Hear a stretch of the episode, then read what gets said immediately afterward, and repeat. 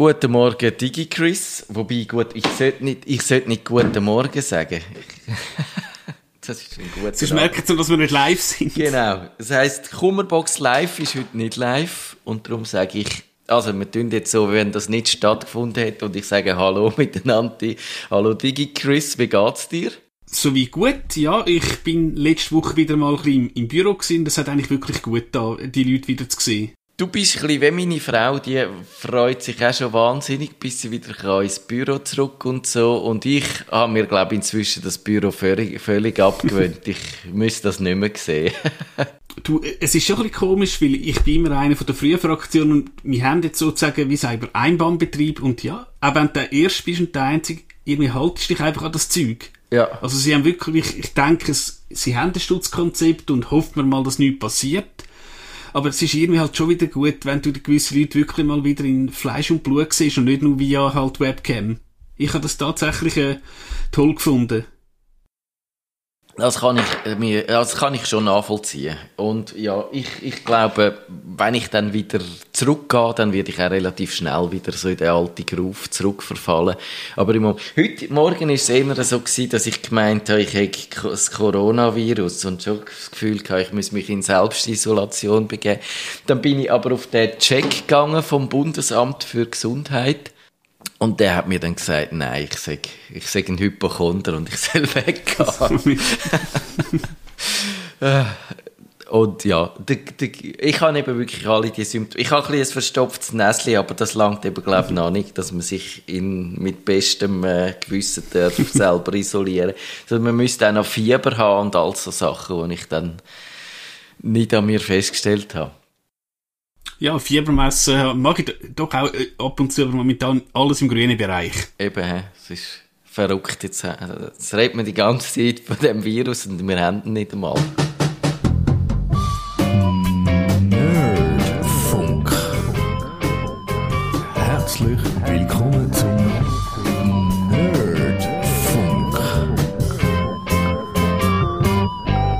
DigiChris, hast du das HackMac über die sogenannte Swiss Covid App? Das ist die App, wo das äh, Contact Tracing, die Kontaktnachverfolgung, dann sollte mal durchführen, äh, mit überkommen, weil es ist ja so ein bisschen ein Hin und Her gewesen letzte Woche. Man hat sie dann mal können abladen, dann hat es geheißen, man können sie zwar abladen, aber man darf sie nicht abladen und so. ist, ist doch ein bisschen absurd gewesen, oder? Es ist ganz komisch. Also ich habe tatsächlich die App nicht abgeladen, aber nicht, weil ich sie nicht benutzen will. Ich habe es einfach nicht geschnallt, dass man da tatsächlich muss so schnell sein muss. Und ich glaube, aber dann hat es irgendeinen Post gegeben, also ich glaube von Martin Steiger, was geheißen, also es sei nicht illegal, die App zu benutzen. Irgend sowas. Ist doch, das ist doch relativ komisch gewesen.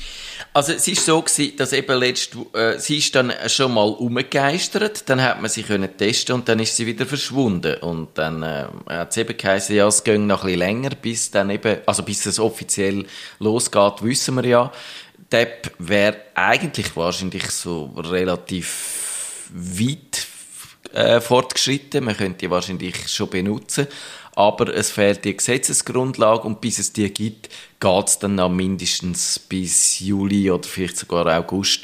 Und man kann sich ein bisschen fragen, ob das sinnvoll ist, wenn sich das äh, noch so lange hinzieht. Auf jeden Fall sind dann letzte Woche auf einmal wieder Links umgegeistert. Man hat sie können bei, für Android abladen, was ich dann gemacht habe. Ich habe sie mir dann für Android besorgt.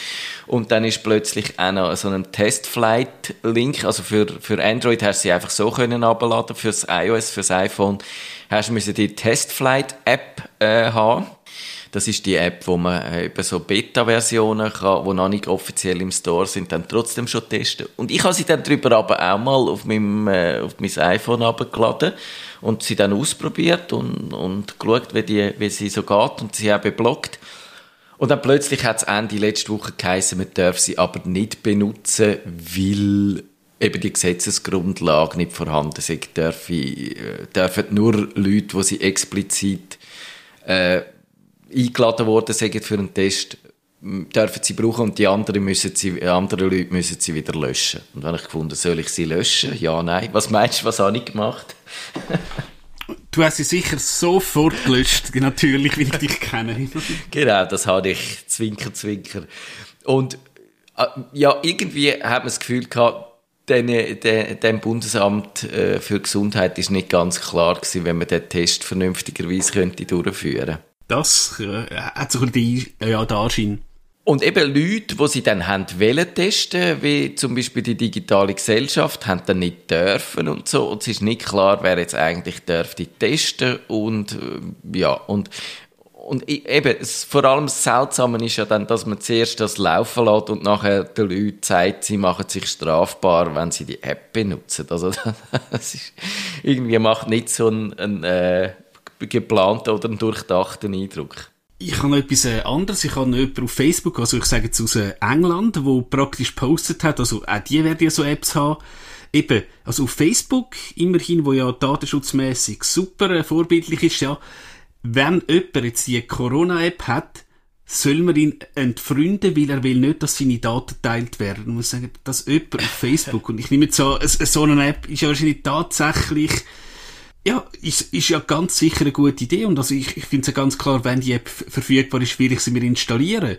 Ich glaube also wirklich, da hast du andere Datenschutzprobleme als so eine App. Und ich glaube, da schauen schon, dass da alles einigermaßen sauber ist. Das ist äh, Finde ich auch lustig. Und das ist ja wirklich, äh, glaube ich, aber auch ein bisschen symptomatisch für das Problem, das wir jetzt haben mit dieser App, dass die Leute nämlich äh, jetzt irgendwie das Gefühl haben, sie müssen sich und ihre Daten schützen. Und eben auf Facebook ist es. Und, und ich habe mich auch gefragt, warum das das ist. Und ich glaube, es ist so die Vorstellung, eben zum einen beim Facebook machst du das völlig freiwillig und da bei dieser Tracing-App wirst du jetzt irgendwie in etwas einmanövriert, wo du dann nichts kannst dagegen sagen. Und es ist dann plötzlich so quasi wie die zwangsmäßige staatliche Überwachung, wo man sich gegen die jetzt muss auflehnen muss. Das habe ich das Gefühl, steckt ein bisschen dahinter, was natürlich aber nicht den Fakten entspricht. Erstens eben, die Daten, so wie das jetzt aufgebaut ist, mit dieser dezentralen dem, dem Tracking, die Daten sind nur auf dem Handy drauf und äh, wenn du dich, also wenn du zum Beispiel so eine Warnung jetzt überkommst, dass du jemandem begegnet bist, wo infiziert war, dass du dann, wenn du nichts machst, dann merkt das niemand, oder? Also du, du, ja, ja. du die Daten sind privat und, und auch wenn du umgekehrt ein positives Testresultat hast, dann musst du das nicht in die App eintragen und es erfahrt niemand, wenn du das nicht willst. Und das haben, glaube ich, die Leute nicht so ganz verstanden. Und es ist, äh, also in vielen Ländern, ich glaube in der EU ist es so, dass es tatsächlich äh, so ist, was ja vielleicht noch die eine gewisse berechtigte äh, Angst wäre, dass man sagt, wenn du jetzt äh, zum Beispiel willst, Zug fahren oder in ein Restaurant gehen, dann, dann musst du äh, die App vorweisen und, und beweisen, dass du quasi äh, die benutzt und sonst darfst du gewisse Sachen nicht machen. Oder? Es gibt Länder, wo man das gesehen hat, glaube ich Indien oder so, wo, wo, oder China, glaube ich auch, wo man dann wirklich so eine muss brauchen und sonst ganz viele Sachen nicht mehr darf machen. Und in der EU gibt es so ein Kopplungsverbot, wo explizit verbietet, dass man das so darf, ja, zur Bedingung machen. Bei uns ist das nicht so. Aber ich würde auch sagen, sogar dann, dann könntest du die App schnell drauf tun, nachher könntest du deine Daten wieder löschen und es wäre kein Problem. Also niemand könnte die nachverfolgen. Und darum glaube ich jetzt wirklich auch, wenn man, wenn man da wirklich die, die Ängste hat, dann ist es häufig, weil man nicht gut informiert ist. Denke ich auch. Und eben, wie gesagt, wir haben, glaube ich, andere Datenkraken, wo eben die Leute, die, die am lautesten schreien, auch benutzen. Also muss ich jetzt auch sagen. Und eben da ist es wahrscheinlich wirklich für einen guten Zweck es ist ein bisschen wie, wenn du eine Maske im Bus äh, hast, du schützt eigentlich nicht dich, du schützt die anderen. Also, wir machen eigentlich heute wie jede letzte Dienstag vom Monat Kummerbox live. Es ist das mal nicht ganz live. Wir haben einen gewissen Vorsprung auf euch, wo ihr die Sendung hört. Darum bitte nicht anrufen, aber wir behandeln in dieser Sendung die Computerprobleme, die ihr uns per Mail zukommen lassen, auf nerdfunk.stadtfilter.ch. Und ja, ich würde sagen, wir fangen da mit dem Problem von der Franziska, die sagt, ich habe meine Fotos aus dem Apple-Programm Fotos in eigene Bilder exportiert. Da äh, Apple einen zum Synchronisieren immer auf die iCloud zwingen will. Ich habe das Synchronisieren bisher aus Überzeugung immer via Kabel gemacht und will das in Zukunft aus Datenschutzgründen weiterhin so handhaben. Nun suche ich ein benutzerfreundliches Programm zur Bildbearbeitung, nur Basics, keine Profi-Ansprüche und Bildverwaltung, also Bilder stapelweise anschreiben und so weiter. Von der benutzerfreundlichen Handhabung fand ich Fotos eigentlich ideal, aber der Datenschutz. Äh, DigiChris, bist du bei deinen Fotos auch voll auf dem Datenschutztrip? Äh, nein, ich hau die eigentlich automatisch in die Google Cloud auf und äh, also das ist mir eigentlich relativ egal, weil ich muss sagen, ich habe wahrscheinlich kein Foto, wo jetzt da irgendwie also sollte die Fotos irgendwie auf, auf, auf der Frontseite vom Blick kommen, müsste man wahrscheinlich nicht schämen. Da hat es nichts irgendwie aus durchzechten Partynächte oder so drauf. DigiChris, du bist in die Falle nie gelaufen. Wer nichts zu verbergen hat, äh, muss ja. auch nicht, äh, muss sich nicht darum kümmern. Da können wir natürlich gerade den Gegenbeweis äh, erwähnen. Also eigentlich kann man sich, darf man sich auch um Datenschutz kümmern, wenn man findet, man hätte nichts zu verbergen. Aus Prinzip, ich glaube, das ist erlaubt. Ja, klar, klar. Aber du, eben, du, du sagst es richtig, äh, das ist, das ist so eine Frage vom eigenen Gefühl. Also Google zum Beispiel, habe ich ja auch schon gesagt, brauche ich jetzt nicht aus dem Grund, ich finde auch, dass ich eigentlich nichts zu verbergen habe, aber ich finde, Google weiß schon genug über mich und ich will nicht, dass die noch mehr über mich wissen und darum äh, landen meine Fotos nicht bei Google, aber bei der Apple, bei der iCloud lade ich es tatsächlich an, weil ich finde, Dort zahle ich inzwischen auch ein bisschen, glaube ich, 3 Franken im Monat für, wie viel sind denn das? 150 Giga, oder? Das ist, glaube ich glaube, ein Franken ist irgendwie 50 Giga genau. oder so, irgend, irgend sowas. Ja, dann ist, glaube 200 und, glaube ein Terra oder zwei, irgend sowas in, in, in dieser Größe. Also, ist halt auch ein altes Thema, die 5 Giga, die du gratis hast, sind eigentlich ein Witz. Und ich glaube, seit es iCloud gibt, haben sie das nie aufgetan. Ja. Ist klar, natürlich, äh, sie wollen natürlich mit dem verdienen. Du hast auch in diesen lustigen, wie sagen wir dem, äh, Quartalszahlen, die sogenannten Services, die wachsen natürlich gigantisch. Also klar, du kannst auch verstehen, Apple als, äh, ja, als kapitalistisches Unternehmen, wieso sollte es dir jetzt plötzlich 10 Giga schenken? Verstehen wir natürlich auch wieder, ja. Andererseits eben, würde ich sagen, hat ja das auch so ein bisschen etwas, äh, wo, wo einem ein gutes Gefühl könnte geben will, wenn du dafür zahlst und sogar auch eben für, für die 50 Gigabyte musst du etwas zahlen. An anderen Orten, eben Google, rührt er das Vielfaches oder eigentlich bei den Fotos sogar unbeschränkt hinein für gratis da kannst du schon fragen, was haben sie denn für Interesse, das zu machen? Und bei Apple kannst du sagen, okay, äh, die wollen damit Geld verdienen, das machen sie. Also haben sie es nicht nötig, die Daten dann anderswo noch zu verramschen. Und das sagt der Tim Cook auch immer, das glaube ich ihm. Und darum würde ich das jetzt dort machen. Aber was ich mache, ist immer noch äh, meine Fotos nebenbei noch selber sichern, dass wenn jetzt eben aus irgendeinem Grund mal äh, der, der Donald Trump würde kommen und sagen, ab sofort ist äh, die Schweiz ein Land, wo wir nicht mehr Geschäft machen. Und die werden, müssen alle äh, Verbindungen kappen, so wie Venezuela mit Adobe oder Huawei äh, mit China oder so dann äh, hätte ich meine Daten immer noch, aber äh, das ist mehr so als Versicherung äh, so gesehen. Und jetzt aber, zum eigentlich zu dieser Frage von der Franziska zu kommen, was kann man denn machen, wenn man das mal als gegeben voraussetzt und sagt, ich will einfach einen, einen lokalen Workflow haben, ohne Cloud, was für eine App könnte man brauchen? Also ich glaube wirklich, die, die eingebaute Foto-App, du, du kannst ja das ähm, schlicht und einfach das Höckchen raushauen, iCloud, und dann ist es sozusagen gemacht.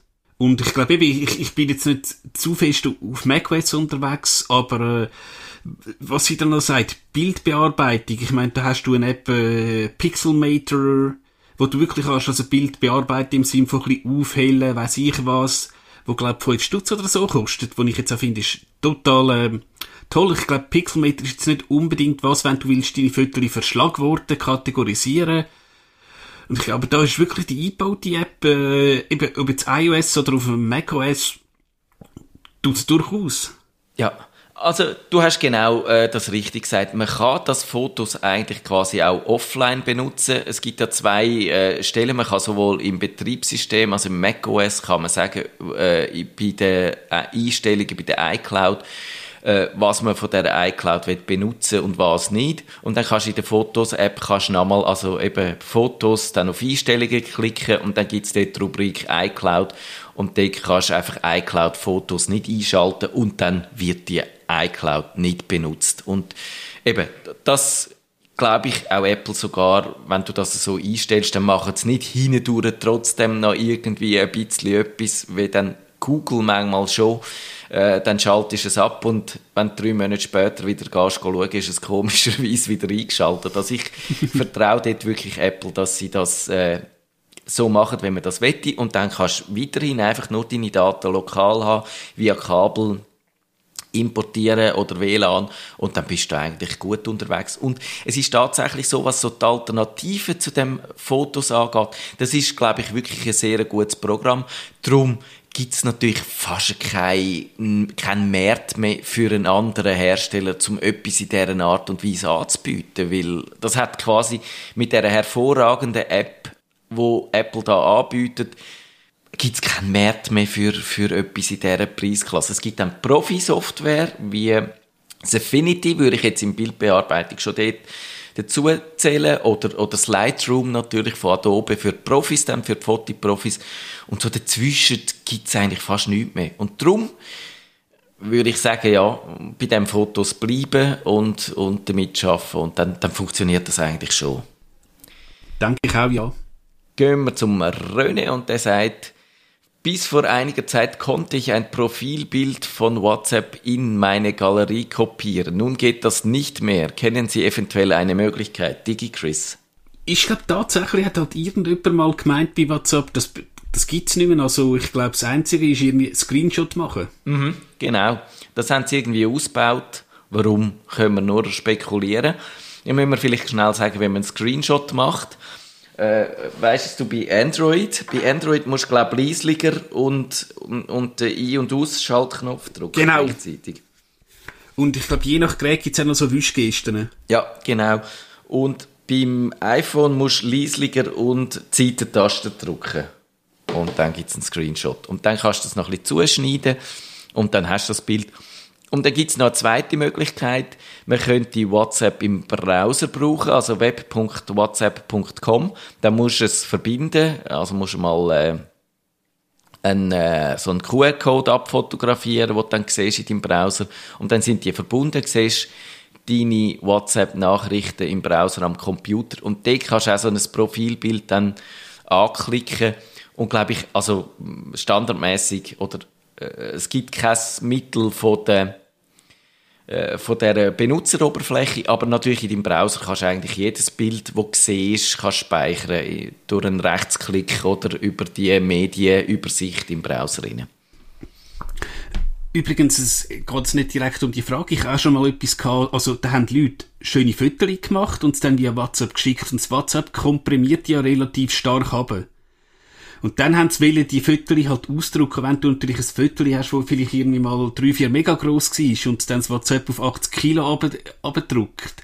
Ist natürlich ein bisschen schwierig, dann das irgendwie auf ein A4 auszudrucken. Ist einfach auch so was aufpassen, wenn man Fotos teilt. Das ist vielleicht auch wieder ein bisschen an die vorherige Frage an- angelehnt, dass man es wirklich halt das Original schickt. Wenn man es will, jetzt irgendwie auf ein Poster oder so drucken. Ist jetzt einfach auch so was, was ich auch kürzlich mal ähm, im näheren Umfeld gehabt habe.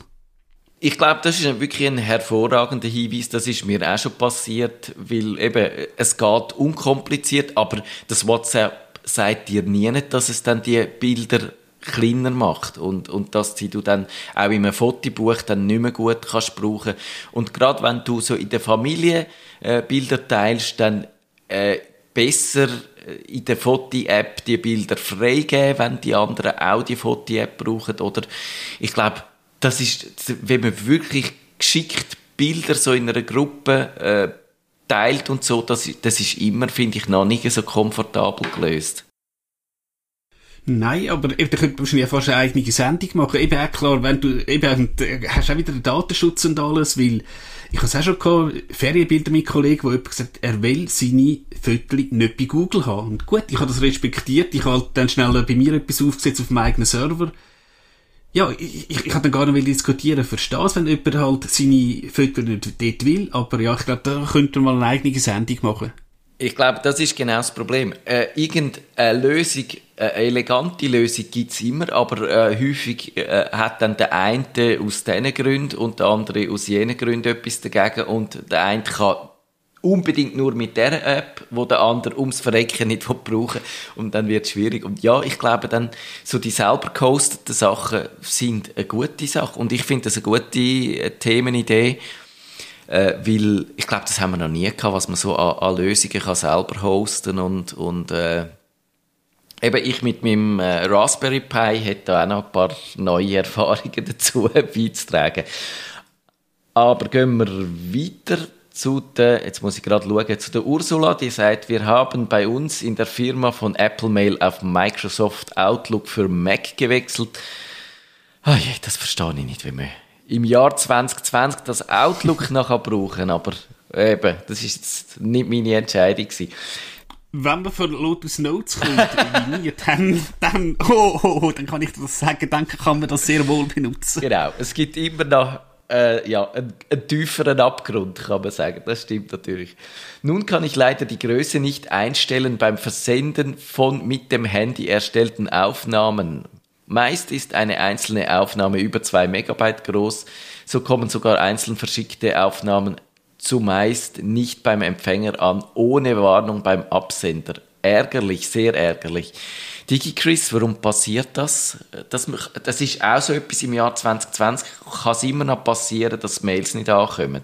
Genau, weil äh, du hast natürlich die Grössen, äh, also Grössenbeschränkungen, die du hast, die gibt's halt einfach. Du hast auch Klassiker, dass irgendwie, ich sage jetzt gerade die Unternehmen zum Beispiel MP4, also Videos blockiert werden. Jetzt kannst du sagen, früher hast du in dem MP4-Format vielleicht blöde Videos gehabt.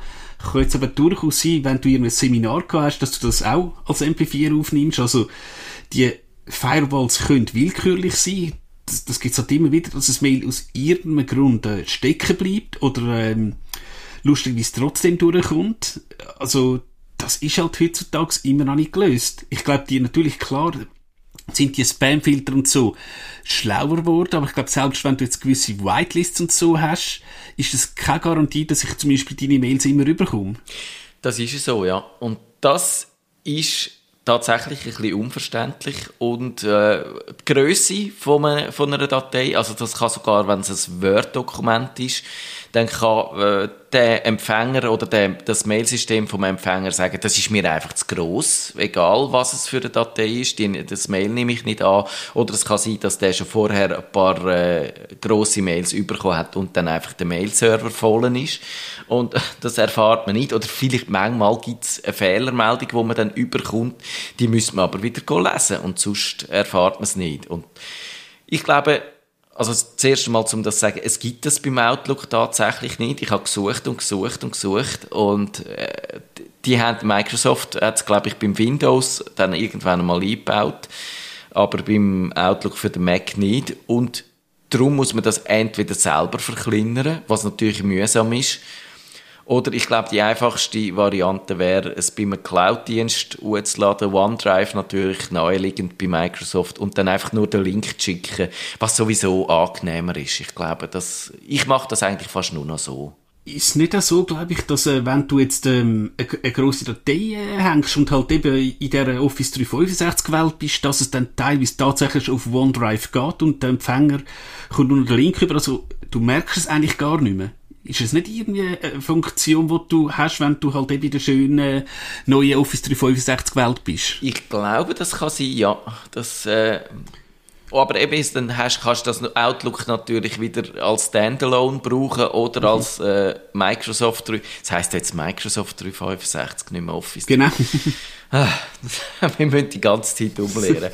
Und ja, das, das ist ein bisschen ein Problem aber eben da weiß ich jetzt nicht genau, wie sie angebunden sind. Und ich würde sagen, ja, am einfachsten äh, schnell irgendwo hochladen.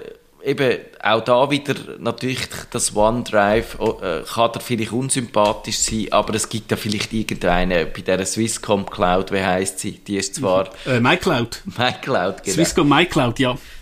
Die hat andere Probleme, aber dort hat man vielleicht vertraut man der Swisscom zumindest datenschutzmäßig eher, was ich jetzt zwar nicht würde machen, aber mit Anspielung auf hast- den Hack, oder oh, nicht Hack, den Datenverlust, wo sie mal selber hatten. ja, wie ist das? Hast du so äh, einen Cloud-Dienst, wo du vorbehaltlos vertraust? Wenn, dann würde ich es tatsächlich selber hosten. Ich, ich habe einen, ich habe Webspace und äh, wo auch mein Blog läuft und zur Not, wenn ich jetzt eben, wie gesagt, ähm, ich habe kein Problem mit Google Fotos oder so, wenn ich jetzt halt jemanden habe, der sagt, nein, bitte meine Fotos nicht zu Google, dann würde es wirklich auf den eigenen Server, wo auch Serverstandort irgendwo in Zürich ist. Und ein Schweizer Provider. Genau, und meine Nextcloud, äh, die hat auch äh, eine, eine Möglichkeit zum Daten freigeben. Und dann liegen die auf meiner eigenen Festplatte, werden über das Internet freigegeben. Und ja, dann muss man sich die Gedanken nicht machen. Wäre, Genau. wäre eine gute Sache. Dann haben wir, glaube ich, noch ähm, Zeit für eine Frage, würde ich sagen. Der Peter, der fragt, ui, das ist jetzt zwar eine ganz hässliche Frage zum Schluss. Nämlich, oh je, meine. Muss ich, muss ich den Fehlercode vorlesen, Digi Chris? Nein, ich glaube, es ist einfach, es ist generell und es ist wirklich ein Bl äh, arme Peter. Also, wenn Ah, du so ja, etwas genau. hast, dann kannst du wahrscheinlich stundenlang suchen. Es ist das Thema, wo man immer noch nicht so ganz aus der Welt geschafft hat, dass nämlich das Windows ja immer mal wieder Update macht und die meistens gehen es gut, aber manchmal gehen es nicht gut und dann kommt einfach so ein Fehlercode über äh, oder es bleibt hängen, er rollt es zurück, man hat keine Ahnung warum. Man kommt nur so einen, also der Code, den er jetzt hat, der fängt mit 0x800 an. Dann kann man nach dem googlen, aber das Dumme ist eben, auch das Googlen gibt amige so eine breite Möglichkeit an, an, oder Varianten an Fehlerquellen, dass es, dass es irgendwie keinen Spaß macht. Was machst du in so Fällen? Einfach die Augen zu, Kopf in den Sand und probieren und hoffen, dass der Fehler nie mehr kommt. Schon ein bisschen so, also ich hatte zum Glück nie wirklich gröbere Probleme gehabt. Also auf dem Haupt-PC, ich hatte teilweise auf so virtuellen Te- Testmaschinen, habe ich mal so, ich glaube, äh, der Fehler kommt mir sogar relativ bekannt vor, aber was man dann halt kann machen, also du kannst ein Update über das Windows-Update, also starten, nach Update suchen. Was, was ich glaube auch schon geschafft habe, du kannst ja bei der Microsoft das Update direkt runterladen. Und wenn du dann so installierst, hast du allenfalls noch einen Hinweis mehr, an was es klemmt.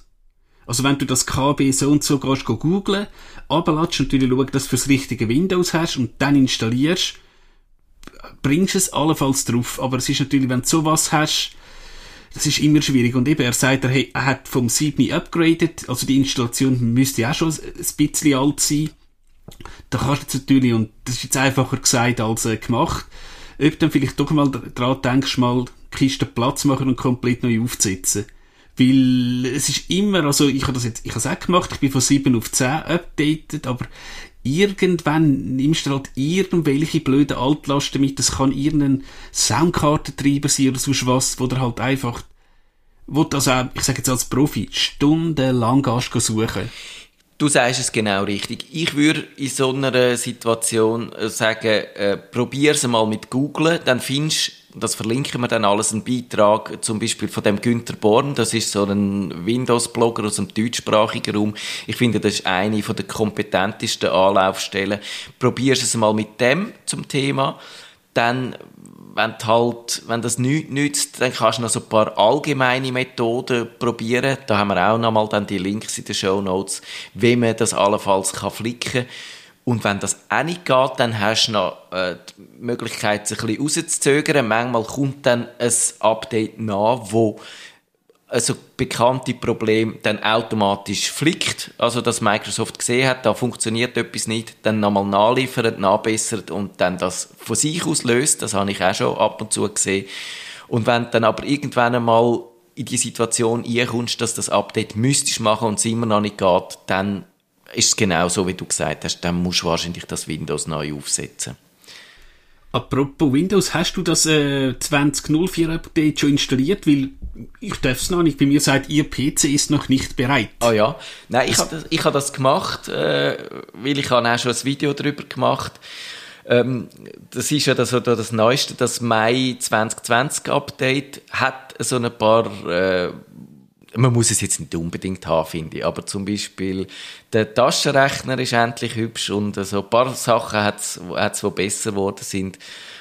Oh, aber ich würde jetzt sagen, das ist jetzt etwas, wo man nicht unbedingt muss haben. Aber ich kann in den Einstellungen, kann man ja, äh, die, äh, bei den, bei den Update-Einstellungen kann man sagen, wenn ihr das wollt, oder soll ich das sagen? Dann machen es alle. Aber gibt's ja die, das Windows Insider Programm, da kann man das finde ich noch eine gute Einstellung. Das Release Preview, da kommt eigentlich nur die grossen Updates dann ein bisschen vorab über und all die anderen äh, Updates muss man sich nicht antun. Also der Release genau. Preview ist jetzt genau das Richtige für mich.